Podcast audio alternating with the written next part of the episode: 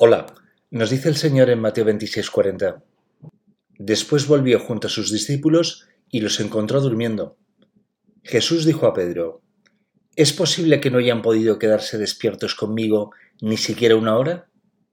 Jesús se encontraba en oración en el huerto de los olivos, instantes después de celebrar la Pascua con sus discípulos e instaurar la Eucaristía, instantes antes de ser entregado por el discípulo traidor a los pecadores, instantes antes de su pasión, muerte y posterior resurrección, Jesús les pide a los discípulos de su compañía en la oración. Pero lamentablemente sus discípulos son incapaces de acompañar a Jesús en momento tan importante y los encuentra durmiendo, mientras él llora sangre al pensar en lo que está a punto de suceder. Hoy os hace el Señor la misma pregunta a vosotros. Os pregunta a todos los bautizados en Cristo, los que decís que tenéis fe en Él, los que decís que creéis en Él. ¿Es posible que no hayan podido quedarse despiertos conmigo ni siquiera una hora?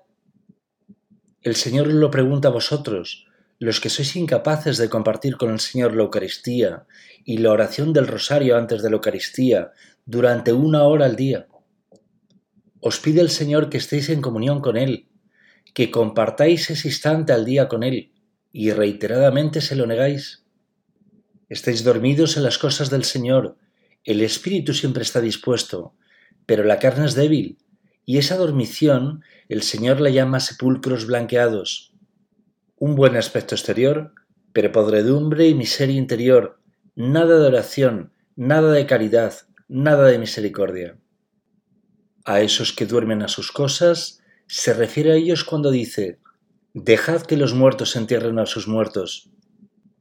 Ahora ya sabéis que dormir espiritualmente equivale a la muerte espiritual, y que los que guardan sus mandamientos y comen de su cuerpo y beben de su sangre, el Eucaristía, tienen vida eterna y no volverán a conocer la muerte espiritual.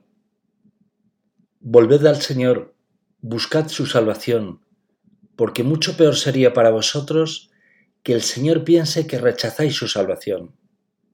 Alguno de vosotros desearía haber sido uno de esos discípulos de Cristo y haber vivido en primera persona aquel momento. Pero si pensáis así, es que desconocéis que cuando celebramos la misa, estamos haciendo lo que nos pidió el Señor, Haced esto en memoria mía. En la Santa Misa estamos compartiendo con Él su oración en el Monte de los Olivos. Estamos siendo apresados con Él y crucificados con Él, porque hemos decidido tomar de su mismo cáliz con Él y queremos vivir en comunión con Él. Estamos reviviendo con el Señor ese momento y estamos resucitando con Él a una nueva vida alejada del pecado. Por ello asistir a la misa borrará en vosotros los pecados veniales en la Eucaristía, el pan y el vino se convierten en el cuerpo, sangre, alma y divinidad de nuestro Señor Jesucristo. Y en cada celebración volvemos a vivir la pasión, muerte y posterior resurrección de nuestro Señor. Un único sacrificio de Jesús que dio su vida por nuestros pecados y que el Señor quiere que recordemos todos los días de nuestra vida durante una eternidad. Estamos delante de su verdadera cruz, cuando veáis que el sacerdote levanta la sagrada forma, de la misma forma que lo estuvieron la Virgen, las otras Marías y Juan Evangelista. El Dios verdadero está aquí con nosotros en cada Eucaristía. No sigáis ciegos y sordos. Volved al Señor y Él os curará. No le busquéis entre las filosofías humanas, porque no proceden de Dios, sino de las borracheras y los vómitos de los hombres.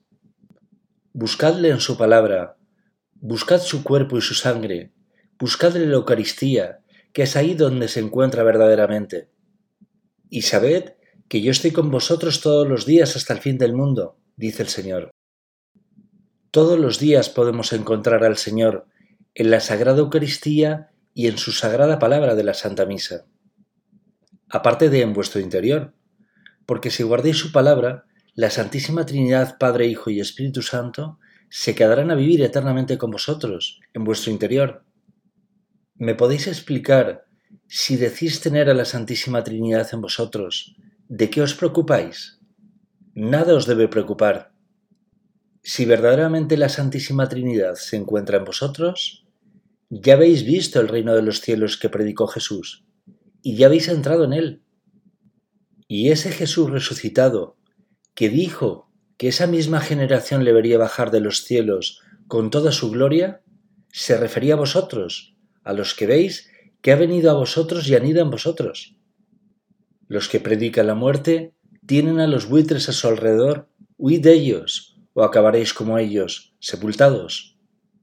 Venga a nosotros tu reino, dice el Padre nuestro que nos enseñó el Señor. Muchos lo rezan, pero pocos ven su reino en su interior y a su alrededor. A esos le responde el Señor, no son los que dicen Señor, Señor, los que entrarán en el reino de los cielos, sino los que cumplen la voluntad de mi Padre que está en el cielo. Si no veis el reino de los cielos aquí, será complicado lo veis más adelante. Si no veis a Dios aquí entre nosotros, estáis ciegos y sordos. Ciegos porque no queréis ver lo que os muestra el Señor. Y sordos porque no queréis escuchar su palabra, porque vuestras obras no son buenas, y por ello no volvéis a Él. Pensáis que el juicio del Señor es como el vuestro, ante un robo, ante una violación, ante un asesinato, pero os equivocáis.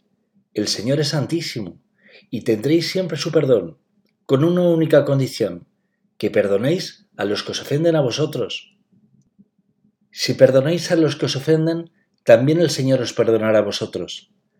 Si no perdonáis al que os ofende, será complicado veros por la Eucaristía.